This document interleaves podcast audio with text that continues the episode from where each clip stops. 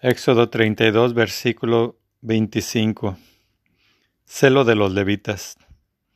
Moisés vio que el pueblo estaba desenfrenado, pues Aarón les había permitido entregarse a la idolatría en medio de sus adversarios. Entonces Moisés se plantó a la puerta del campamento y exclamó, A mí los de Yahvé. Y se le unieron todos los hijos de Leví. Él les dijo, Así dice Yahvé, el Dios de Israel, Cíñase cada uno su espada al costado, pasen y repasen por el campamento de puerta en puerta, y maten cada uno a su hermano, a su amigo y a su pariente. Cumplieron los hijos de Leví la orden de Moisés, y cayeron aquel día unos tres mil hombres del pueblo.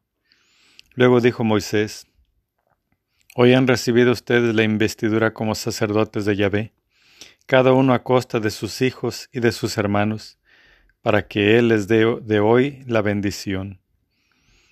Moisés intercede de nuevo por el pueblo. Versículo 30. Al día siguiente Moisés dijo al pueblo, Han cometido un gran pecado. Ahora subiría Yahvé.